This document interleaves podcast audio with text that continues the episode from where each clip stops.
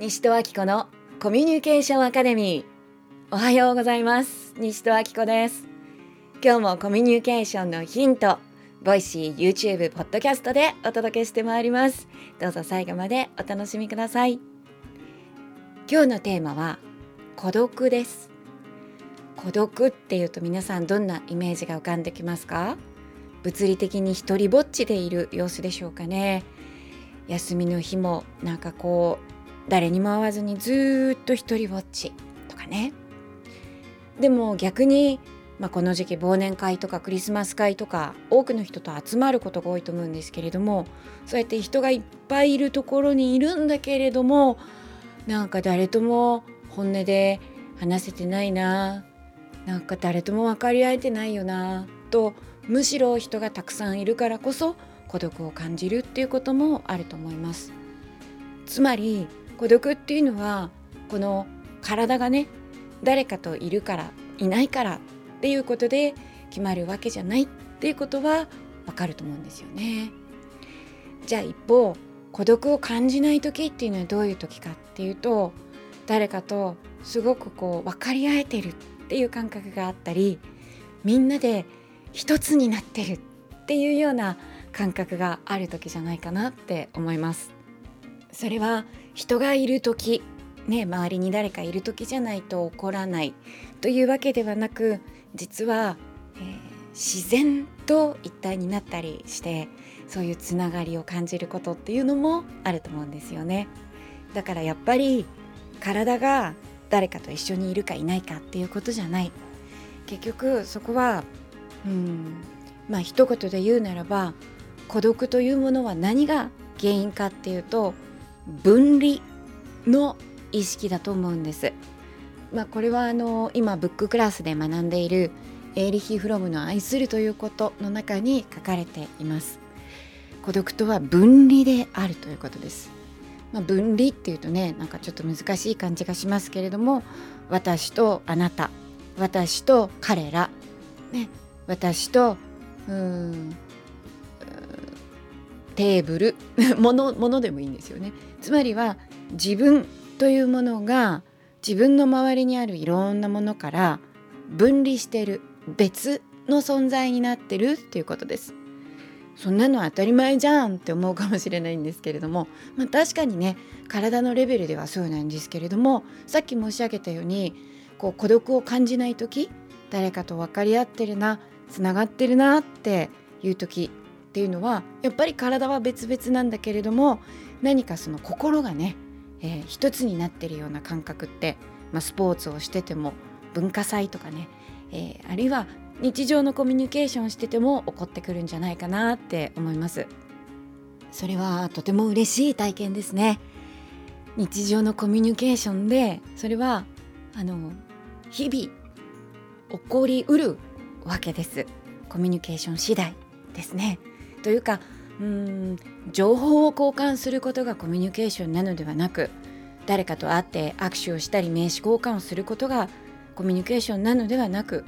人を褒めることでもなくその人と自分を分かち合うということ。そして、まあ、目には見えないんだけれども深いつながりを感じることお互いを共有し合うことっていうのが実はコミュニケーションの本当の意味なんだろうと私は思っています。だから自分のコミュニケーションが変われば変わるほどまあ幸福度が上がってくんですよね。だって幸せを感じることが増えてきますからね。え一方で私たちはそのコミュニケーションを通して自分をより孤独にすることもできます。それは分離を強めるというコミュニケーションです。じゃあどんなコミュニケーションが分離を強めていくのかっていうとそうですね。例えば誰もがきっと普段やっていることとして挙げられるのがジャッジです。あの人は間違ってると思う時。その時自分はじゃあどこに立ってるのかっていうと自分は正しいっていう場所に立ってると思うんですよね。だから自分は正しい。あの人は間違っている。はい。ここにすっごく明確なはっきりした分離が深い溝がありますよねそう実は誰かをそうやって評価判断するジャッジするということはまあ、うん、なかなか気がつきにくいことかもしれませんが自分を孤独にするコミュニケーションなんですね。また他人をジャッジする人というのは自分のこともジャッジしています。これは自分の中で起こっていること、まあ、頭の中の声ですからそのことに気がつきにくいかもしれませんけれどもね。自分のこんなところがダメあんなところのもダメ。ここはいいけどあそこはダメ。そんな風に自分をジャッジしているとどうなっていくか。はい。今度は自分が分離していきますね。はい。自分の中にいい自分とダメな自分2人いるみたいですよね、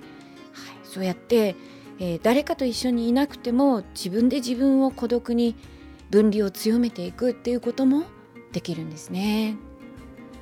えー、今回、まあ、今月ねその「愛するということ」という本をベースに愛についてみんなで学びましょうという機会を作らせてもらったこともあって私自身今愛ということに関して学びを深めています。もちろんエーリヒ・フロムの本だけではなくね、えー、いろんな角度から愛って何だろうということを感じたり考えたり本を読んだりしているわけなんですけれども改めてその日常のコミュニケーションというものはこの愛というもので、うん、人とつながっていくこと以外の何者でもないんだなって思うんですね。コミュニケーションって言われるとねなんかこう会社でうまく人間関係をやるコツとかプレゼンとかスピーチで上手に話す方法テクニックなんていう風なイメージが浮かんでくるかもしれませんね。はいまあ、それもねあの大切なことではあるんですけれどもコミュニケーションっていうのはうまくやるものではなくてうん誰もが本来持っている愛の表現なんじゃないかなと私はより強く感じる今日この頃でございます。さてエーリヒ・フロム愛するということはもちろん皆さんご自身で手に入れて読んでいただくことができます。アキコズブッククラス愛の講座では私がその本を読み解いてねあのまあ面白おかしくご説明させていただいているわけなんですけどねできるだけこう楽しく学べた方がいいなと思ってやってるんですけれどもあの Facebook でやっている「あきこずブッククラブ」という誰でも無料で参加できるオンライン読書会があります。こちらで今夜そして日曜日の夜にこの愛するということについての読書会が企画されています。具体的には私が先日の授業の中で皆さんにある問いを投げかけさせてもらったんですね。いくつかの問いを投げかけました。そのことについて集まってくださった方でこうまさに共有するってことですね。自分を開いて自分をそこに与える分かち合うということ、まあ、こうやって読書会もつながりを感じる愛の一つの表現だと思っています。この読書会は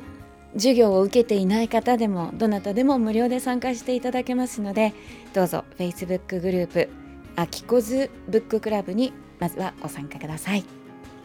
本の内容をね要約したものまた、えー、私からの問いなどもそのブッククラブの中で投げかけさせてもらっています。皆さんのリクエストお待ちしています。まあねこういう読書会って自分は本も読んでないのに参加していいのかなと思われるかもしれませんけれども大丈夫です。もし本を読んでいない方が参加したら本を読んでいる方はそれを説明することになるかもしれませんね。それはその方にとってとっても大きな学びになりますね。何が起こっても素晴らしいですね。皆様どうぞ読書会楽しまれてください。また授業の方は来週月曜日2回目が行われます。すべてアーカイブで後からじっくりご自身のペースで楽しんでいただくことができる授業です。そちらの申し込みもお待ちしております。それではポッドキャストと YouTube の皆さんはこちらでお別れです。今日も一粒万倍日ですね。新しいことをどうぞ始められるといいと思います。素敵な一日をお過ごしください。西戸明子でした。今日も聞いてくださってありがとうございました。